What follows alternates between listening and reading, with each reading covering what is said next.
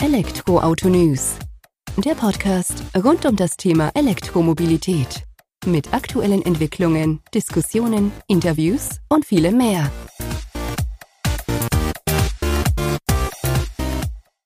Servus und herzlich willkommen bei einer neuen Folge des Elektroauto-News.net Podcast. Ich bin Sebastian, freue mich, dass du diese Woche wieder eingeschaltet hast, wenn wir uns mit dem Thema E-Mobilität beschäftigen. In der aktuellen Folge habe ich Michael Schulz zu Gast, seines Zeichens Automobilconsultant im Bereich der E-Mobilität und wir haben uns gemeinsam über die Themen Plug-in-Hybride als ja, Wegbereiter für die E-Mobilität, als auch das Thema Perspektivwechsel aus Sicht eines E-Mobilisten bzw. Petrolheads auf die E-Mobilität, den Wandel der Mobilität beschäftigt. Wir gehen direkt rein ins Gespräch, war recht unterhaltsam und kurzweilig, wie ich finde. Viel Spaß beim Zuhören. Servus Michael, vielen Dank, dass wir uns heute die Zeit nehmen können und uns ein wenig über das Thema E-Mobilität unterhalten. Vielleicht aus zwei anderen Blickwinkeln, wie man es bisher aus unserem Podcast gewohnt ist. Bevor wir da allerdings einsteigen, stell dich doch gerne mal selbst vor, was du machst und wie du mit der E-Mobilität in Berührung gekommen bist. Ja, hallo Sebastian, äh, schönen guten Morgen, darf man um die Uhrzeit ja noch sagen. Vielen Dank für die Möglichkeit. Ähm, ja, wie bin ich dazu gekommen? Also ich bin ja nun inzwischen gute 50 Jahre alt und tatsächlich ähm, seit meinem 16. Lebensjahr eng mit Autos verbunden und bin seitdem auch immer im Business drin. Und bei mir war es tatsächlich so, da ich auch bei BMW im Handel lange unterwegs war, dass ich 2013 mit i3 und i8 das erste Mal so richtig in Kontakt mit der E-Mobilität gekommen bin und total begeistert war sowohl von beiden Fahrzeugen, obwohl ich sagen muss, vom i8 noch ein Stück mehr als vom i3, wenn ich zugeben muss. Aber insgesamt fand ich das sensationell. Das hat mich so begeistert, dass ich sogar überlegt habe, mich selbstständig zu machen zu diesem Zeitpunkt. Und zwar habe ich mir damals Tazari angeschaut äh, und überlegt, ob dieser eigentlich coole kleine Elektrowagen nicht was für Stadt wäre und Vertriebspotenzial hätte und habe mich auch damals mit einigen E-Mobilisten unterhalten, die in Sachen E-Bikes und so damals schon unterwegs waren. Aber ich muss zugestehen, das war mir damals tatsächlich noch ris zu riskant. Und ich habe dann auch davon erstmal Abstand genommen und äh, es zeigte sich ja auch, selbst für BMW, dass das nicht so einfach war in der, in der Zwischenzeit. Und der nächste Schritt war dann tatsächlich, als es klar war, dass die E-Mobilität kommen wird und auch bessere Chancen als je zuvor hat, natürlich mit allen Rahmenparametern, dass ich dann tatsächlich auch ähm, meinem Kunden sozusagen gesagt habe, wir bräuchten ein Consulting für den Automobilhandel, denn die müssen darauf vorbereitet werden. Und dementsprechend habe ich halt ein weltweites äh, ähm, Sales Consulting für Elektromobilität erstellt, das dann seit 2019 halt umgesetzt wird. Und daher kenne ich halt diverse Perspektiven und das war auch so ein bisschen der Grund, warum ich vielleicht auch teilweise anders argumentiere als die, ich sag mal, reinen E-Mobilisten. Was ja aber auch gar nicht so verkehrt ist, wenn man da unterschiedliche Blickwinkel einnimmt. Äh, wir hatten das im Vorgespräch oder auch äh, ja, per E-Mail hatten wir das ja geführt sozusagen, das Thema verpasste Chance Hybrid, Hybridfahrzeuge sozusagen, wo du ja eigentlich der Meinung bist, dass das eben ja, eine verpasste Chance ist sozusagen, um da Fuß zu fassen, wohingegen die in Anführungsstrichen reinen E-Mobilisten ja doch der klaren Meinung sind, dass gerade Plug-in-Hybride oder die Hybride an sich ja eher vertane Ressourcen dann sozusagen auch sind. Vielleicht kannst du mal da deine Meinung äh, zu diesem Standpunkt ein Stück weit ausführen. Ich, das, was du beschrieben hast, habe ich wirklich in den letzten Jahren genauso erlebt. Und ich sage, es ist eine verpasste Chance, weil wir haben ja schließlich einen extremen Wandel, den wir in relativ kurzer Zeit vollziehen sollen, vollziehen müssen, vollziehen wollen. So, ich meine, wir haben über 100 Jahre mehr oder minder Verbrennerstrukturen aufgebaut, von den Produkten über die Peripherie etc. Und das in drei oder 13 Jahren komplett auf links zu drehen, inklusive dem Mindset von Menschen, die ja nun mal auch Gewohnheitstiere sind, das halte ich für eine verdammt große Aufgabe und die kann nur gemeinsam gelingen und die kann nur in der gesamten Strategie gelingen. Und deswegen sage ich, der Hybrid, also ich rede auch speziell vom Plug-in-Hybrid, ist für mich das, ich habe es auch selbst erlebt, das genialste Fahrzeug als Wandel zwischen Verbrenner und Elektro. Denn die ganzen kritischen Äußerungen zu Elektromobilität, die ja von den Verbrennerbefürwortern sozusagen kommen, oder von den Unschlüssigen kommen, die sind ja nicht einfach mal von der Hand zu weisen. Also äh, egal, es gibt halt Reichweitenängste, es gibt halt die, das mag für den einen oder anderen Selbstmotivierten überhaupt kein Thema sein, aber wenn man die Brille des anderen aufnimmt, dann muss man verstehen, dass da durchaus Respekt vor ist, aber es ist gar nicht so groß die Angst. Aber wenn ich jetzt überlege, du gibst jemanden die Chance und sagst, okay, ich hab's verstanden, wir machen jetzt quasi einen Zwischenstep, du bekommst jetzt erstmal einen Plug-in-Hybrid, dann kannst du dich mit Reichweitenangst brauchst du dich gar nicht beschäftigen, weil du kannst immer noch Benzin tanken und du hast zwar eine kleinere Elektroreichweite, aber nutzt die doch maximal in irgendeiner Form wenn du in der Stadt unterwegs bist, lerne das Laden kennen, egal ob zu Hause, egal ob äh, öffentlich etc. Gewöhne dich daran. Und das ist das, was ich bei denen gesehen habe, die das bewusst gemacht haben, teilweise auch, äh, da komme ich gleich noch zu, zu den, äh, ähm, naja, also Dienstwagenprivilegien, die auch beschimpft worden sind und ganz schnell abgeschafft werden müssen und so weiter. Also ich habe ganz oft gesehen, dass überzeugte Verbrennerfahrer aufgrund, aufgrund der Dienstwagen-Thematik zum Beispiel sich gesagt haben, na klar, das nehme ich mit, das Geld, ja, sparsam, äh, das, das Kabel kannst du schön original verpackt hinten drin lassen, das werde ich nie brauchen. Äh, dann haben sie sich trotzdem damit beschäftigt und siehe da, es hat ihnen gefallen, sie haben gesehen, dass ihr Verbrauch deutlich runtergeht. Alles, was damit zu tun hat, wurde plötzlich viel klarer und so ist es eigentlich eine, eine Übergangslösung, die, wenn man sie viel strukturierter hätte aufgebaut und eine echte Strategie dahinter gehabt hätte, ich denke, viel mehr Menschen abgeholt hätte in diesem Bereich. Und das ist nicht passiert. Es ist leider, so wie du es eben gesagt hast, ich war in sehr vielen E-Mobilitätsforen, in sehr vielen Gruppen, was ich mir da als Hybridfahrer anhören durfte, ja, Ladesäulenblockierer waren auch das harmloseste. Im Endeffekt war ich genauso wie die Verbrennerfahrer schuld für den Untergang der Welt äh, und es war kein Zugang zu bekommen. Es wurde sofort gegengefeuert und da kommen wir gleich nochmal sicherlich zum Perspektivwechsel und deswegen sage ich, es wäre eine tolle Übergangslösung gewesen, Leute abzuholen, sie Erfahrungen sammeln zu lassen und dann eben in dieser Zeit, wo das passiert, gehen wir mal davon aus, ein Auto hat zehn Jahre Haltedauer, was in zehn Jahren in Sachen Ladeinfrastruktur und so weiter geschaffen werden kann, das sieht man ja jetzt schon in den letzten drei Jahren, dann hätte man die ganzen Diskussionen auch nicht mehr, die wir im Moment führen. Und das führt im Moment leider zu sehr zu Grabenkämpfen und weniger zu einem gemeinsamen Konsens, wo wir hin sollen, wollen und müssen. Ja, hast du, glaube ich, ganz gut ausgeführt, so deine Standpunkte sozusagen, wenn man das denn aus dieser Brille auch sieht oder sehen kann. Jetzt hast du ja gesagt, dieser strukturierte Aufbau hat da irgendwo gefehlt, dieser rote Faden, würde ich ihn jetzt mal nennen. Magst du das vielleicht mal ausführen oder wo der deiner Meinung nach platziert gewesen wäre? Hätte man den jetzt eher bei den Automobilherstellern gesehen? Hätte das jetzt mehr durch die Regierung kommen müssen? Hätte man die Fahrer, Fahrerinnen an sich noch ein Stück weit mehr mit abholen, intensivieren oder ähm, müssen, dass die davon auch profitieren, das dann auch tatsächlich nutzen. Also ist ja einfach gesagt, aber wie hätte man das machen können, auch wenn es jetzt, sagen wir ein Stück weit zu spät ist eigentlich?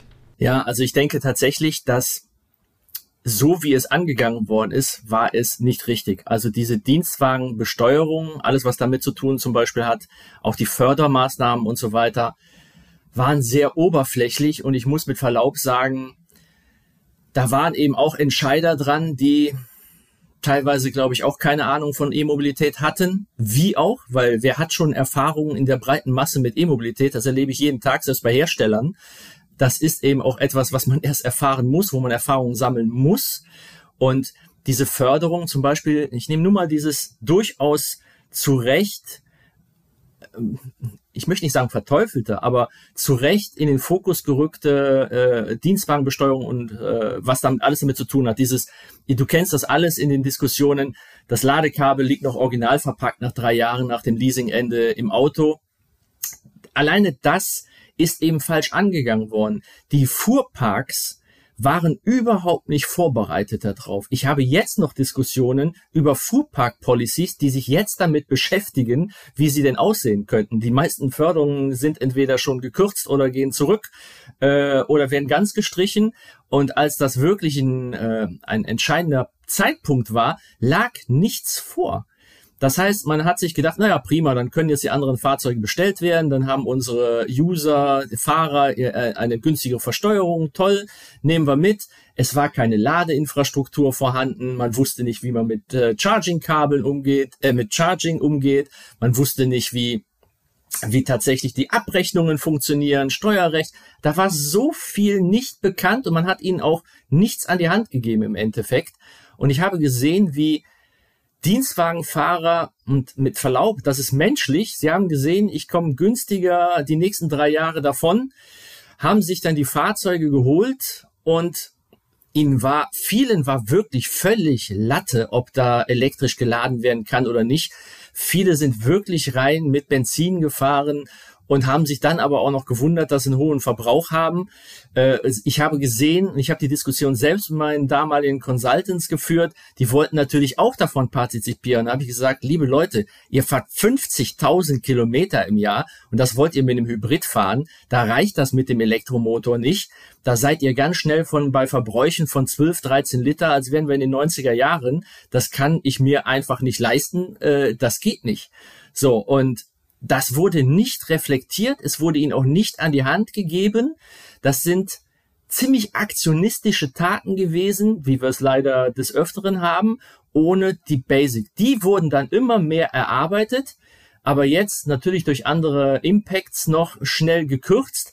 Und da hätte man, glaube ich, einfach nicht kürzen sollen, sondern man hätte justieren sollen. Aber die öffentliche Wahrnehmung, auch viele der E-Mobilisten, viele Medien und so weiter hatten sich dann inzwischen so dermaßen darauf eingeschossen, dass das eben, tja, eigentlich gegessen war, das Thema. Ja, ich denke, es ist halt auch schwierig, so wie du sagst. Ähm, die Fahrer haben an sich in Anführungsstrichen nur die eigenen Vorteile gesehen, in dem Sinne von einer günstigeren Besteuerung. Ähm, ist ja schön, wenn der Vorteil damit herkommt, aber dann hätte man das ja vielleicht auch ein Stück weit koppeln müssen an eine prozentuale Fahrtanteil elektrisch sozusagen. Das wäre vielleicht ein Lösungsansatz gewesen. Wie siehst du das? Absolut. Also ich kann ja von mir und ich für mich ich möchte im Prinzip immer auch Selbsterfahrung sammeln. Und es war tatsächlich der Zeitpunkt äh, Fahrzeugwechsel, dass ich auch auf ein Hybrid gegangen bin, weil ich auch erstmal diese Übergangslösung haben wollte, weil ich auch nicht zu 100 Prozent in meinem Fahrprofil davon überzeugt war, ob dieses Auto als äh, kompletter für EV für mich ausreichen würde. Und deswegen habe ich mich auch damit beschäftigt und ich bin halt aus Selbstmotivation maximal elektrisch gefahren, und habe gesehen, wie super das eigentlich auch mit der relativ geringen E-Reichweite dann halt auch schon äh, funktioniert. Und habe dann aber auch gesagt, prima, der nächste Schritt könnte auch voll elektrisch sein, weil mein Fahrprofil etc. würde dazu passen. Aber wirklich, und ich habe es bei einigen gesehen, man hätte genauso, wie du es gesagt hast, die Förderung eben an der Nutzung der E-Mobilität und des Elektromotors halt koppeln können. Und da gibt es halt Beispiele und da gibt es die Fuhrparkleiter, die ja im Endeffekt, wenn sie ein gutes Controlling haben, ja auch anhand der, der, der, der Tankrechnungen etc. sehen können, ob es genutzt wird oder nicht. Äh, was sie leider mehrheitlich gesehen haben, war, dass ihre Tankkosten plötzlich explodiert sind, weil eben nicht mehr der Diesel gefahren worden ist, sondern es ist der Hybrid gefahren worden, der einen deutlich höheren Verbrauch hatte. Und damit sind die Kosten nach oben geschnellt. Auch die Umweltbelastung ist nach oben geschnellt, was natürlich Wahnsinn ist. Aber wenn man es gekoppelt hätte und von vornherein gesagt hätte, okay, du kannst diese Versteuerung, du kannst dieses Auto haben, aber Voraussetzung ist maximale Nutzung, das können wir hier controllen und ähm, dann werden wir auch darauf achten, äh, das muss jedem klar sein. Dann wäre der ein oder andere vielleicht nicht auf das Fahrzeug gestiegen. Ja, mag sein. Aber ich glaube, dann hätten wir diese ganzen Diskussionen nicht führen müssen und dann hätten wir vielleicht jetzt noch eine Chance, diese Übergangstechnologie ein wenig zu pushen. Ich befürchte tatsächlich jetzt auch mit dem Wegfall der, ähm, der Förderungen, dass das einen ziemlichen Impact haben wird und zwar nicht im, vor, zum Vorteil der Elektromobilität. Ja, davon gehe ich auch aus. Also, dass das zum einen, klar, für Plug-in-Hybride, die werden jetzt irrelevanter oder nicht mehr so ganz relevant, weil sie eben auch preislich dann nicht mehr so interessant sind. Vor allem, wenn dann auch dieser Dienstwagenvorteil, Dienstwagenbesteuerung wegfällt oder ja wieder normalisiert wird, in Anführungsstrichen, je nachdem, wie man das jetzt deuten möchte. Ähm, das wird das Ganze ein Stück weit beschränken, aber auch bei den Elektroautos in der Anschaffung, wo wir dann auf einmal höhere Anschaffungskosten haben und die gefühlt drei Jahre nachdem man das erste Mal von E-Autos in der Masse gehört hat, sozusagen. Und das ist ja vielleicht das Thema, wo wir auch diesen Perspektivwechsel mal anstoßen können, den du ja auch angesprochen hast, dass es da auch unterschiedliche Sichtweisen darauf gibt dann. Ja, absolut. Äh, vielleicht nur eine Ergänzung noch, weil das kam tatsächlich heute auch in der LinkedIn-Diskussion. Ich möchte es kurz, weil ich passt sehr gut auch zu diesem Thema. Wir sollten aus meiner Sicht eben auch gerade weil die Förderungen runtergehen, ich sehe in den ganzen Beiträgen immer diesen Fokus auf, das E-Auto ist günstiger das mag am Anfang mit Förderung etc. ja auch alles sein, weil natürlich auch die Preise etwas höher sind. Aber ich arbeite gerade an der Justierung meiner Consultings und ganz klare Sache, wenn wir immer nur den Fokus Kosten für den User und den Fahrer drin haben, dann vertun wir die anderen Chancen, die dabei sind und wir bringen die Leute immer nur äh, den Vergleich zu machen zwischen Diesel und Elektro und so weiter. Irgendwann, aus meiner Sicht, wird elektromobiles Fahren genauso teuer sein wie jetzt äh, das Fahren mit Benzinern, weil wenn kein Sprit mehr verkauft wird, auf den ja ein ordentlicher Steuersatz äh, drauf ist in Sachen äh, Finanzamt, dann muss das ja irgendwo anders herkommen. Das heißt also, wir sollten die anderen Vorteile der Elektromobilität in den Vordergrund stellen. Und wenn es dann im Endeffekt noch in irgendeiner Form günstiger ist für eine Zeit, dann ist das ein Add-on. Aber das ist nicht der zentrale Punkt der Elektromobilität. Ja, kann man erstmal so zustimmen. Das wollte ich hier, weil das gerade in der Diskussion bei LinkedIn halt unter anderem drauf ist. Aber dann, da ist auch der Perspektivwechsel, den du eben genannt hast, ähm, der auch mit den, lass mich mit Verlaub sagen, dieses Gefühl der Missionierer in der Elektromobilität. Äh, also ich weiß nicht, wie es dir geht ich habe halt oft das Gefühl, wenn ich mir Beiträge etc. angucke, dass viele, die sich in diesem Bereich jetzt etabliert haben, schon seit langer Zeit oder etablieren wollen, weil es natürlich auch ein Riesenmarkt und ein Riesengeschäft ist, das dürfen wir natürlich auch nicht vergessen, dass da aber oft, ich habe das Gefühl, als würde, ja, wie soll ich sagen, als würde, wären da Missionierer unterwegs, die den Teufel austreiben möchten, nämlich den Verbrenner austreiben möchten und genau so agieren. Also tatsächlich alles, was in irgendeiner Form gegen E-Mobilität spricht in Beiträgen, ist sofort Fake News, ist sofort widerlegbar, kann alles nicht sein. Da kommen kaum Diskussionen zustande und da ist auch schwierig, in, in den Austausch zu kommen. Deswegen bin ich auch froh über so eine Plattform, wo wir dann drüber reden können und auch die verschiedenen Perspektiven uns mal angucken. Denn ähm, ich habe wirklich auch manchmal das Gefühl, dass egal ob unbewusst oder bewusst die Konfrontation gesucht wird. Und das Gleiche gilt im selben Maße für die Petrolheads.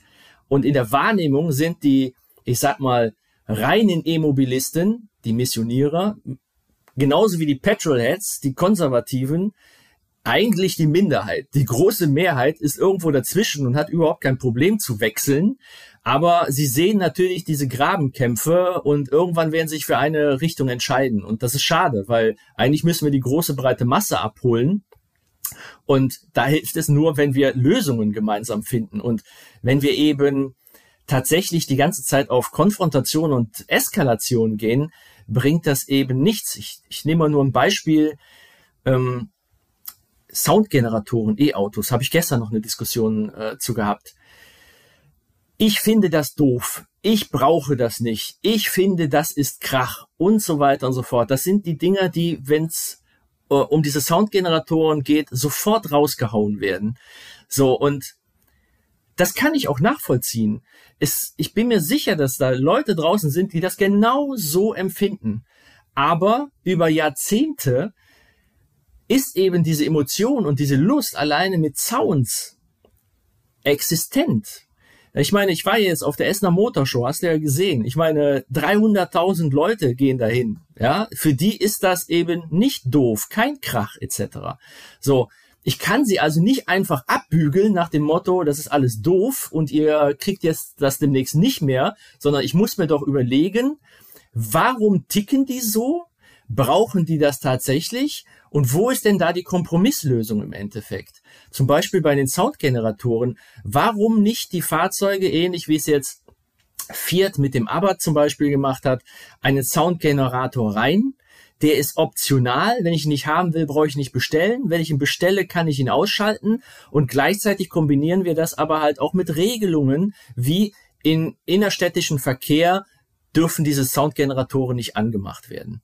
So, ähm, aber wenn man dann halt auf der Landstraße ist und wenn man dann eben auf der Autobahn ist und man braucht das, man möchte das haben und es simuliert den Sound, warum nicht? Es tut keinem weh sozusagen, aber es hilft im Endeffekt, die Skeptiker, die nicht überzeugten, vielleicht sogar Petrolheads davon zu überzeugen, doch dem Wechsel eine Chance zu geben.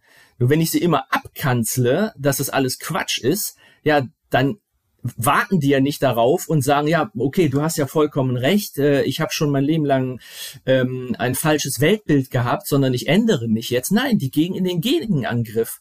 Die werden halt noch konservativer. Und das wollen wir doch nicht. Wir wollen doch aufeinander zugehen. Und das ist nur ein kleines Beispiel. Mehrere davon gibt es eben auch. Und deswegen mein Appell an alle, die in Elektromobilität unterwegs sind, akzeptieren und respektieren der anderen Meinung, der anderen Sichtweise genauso wie es die anderen auch machen sollten, davon mal abgesehen, und dann an den gemeinsamen Tisch setzen und sagen, wo sind die Lösungen dazu? Grundsätzlich erstmal vollkommen richtig und auch dieser Perspektivwechsel, wie du ihn angesprochen und ausgeführt hast, gerade der Abad, wäre mir da auch als Beispiel eingefallen, ähm, durchaus sinnvoll.